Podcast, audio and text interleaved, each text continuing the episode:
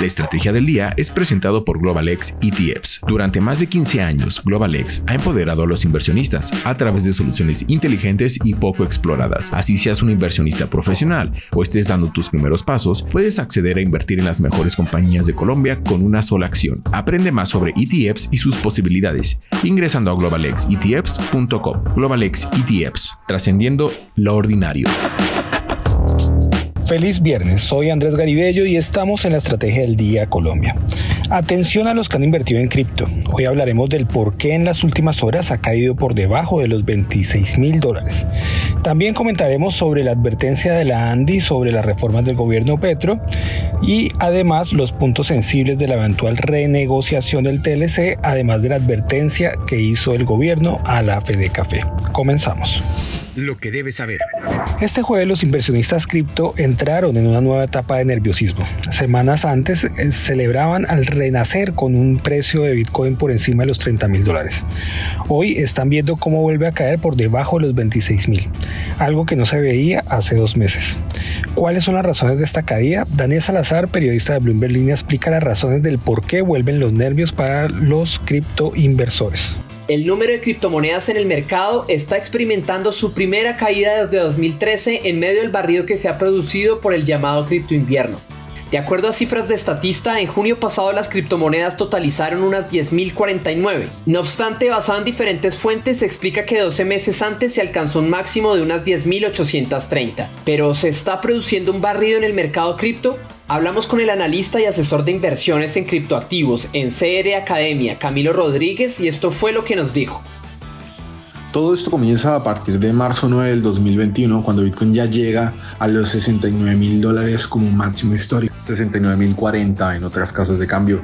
Pero ante todo, a partir de ese momento que se hace un máximo histórico, una TH, Básicamente lo que ocurre es que empezamos a tener muchos colapsos financieros de diferentes tipos de empresas.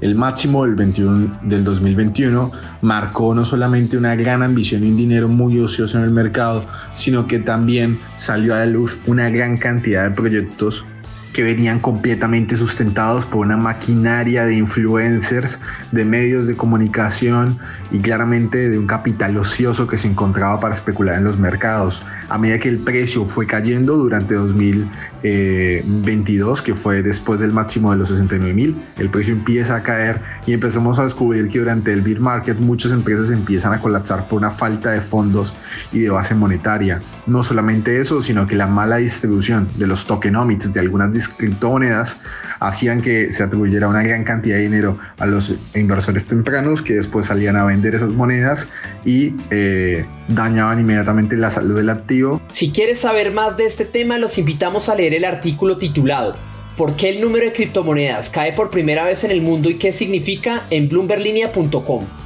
¿De qué estamos hablando? Y ahora cuatro datos que debes saber este viernes. El primero, la TRM con la que amanece hoy Colombia es de 4.093 pesos.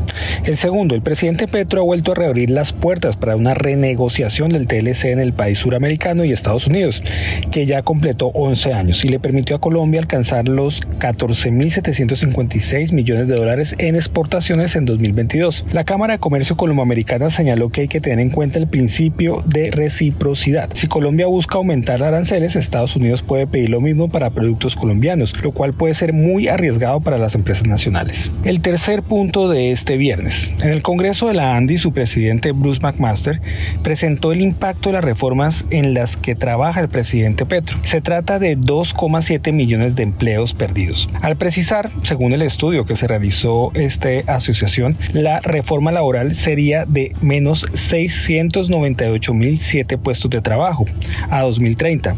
De la reforma a la salud, estamos hablando de menos 131.988 a 2030 y de la reforma pensional de menos 599.681 a 2050. Y el cuarto dato, el presidente Petro le lanzó una dura advertencia a los directivos de la Federación Nacional de Cafeteros sobre el futuro que podría tener el Fondo del Café, que administra los recursos públicos si no se hace una reforma al interior de la Fede Café.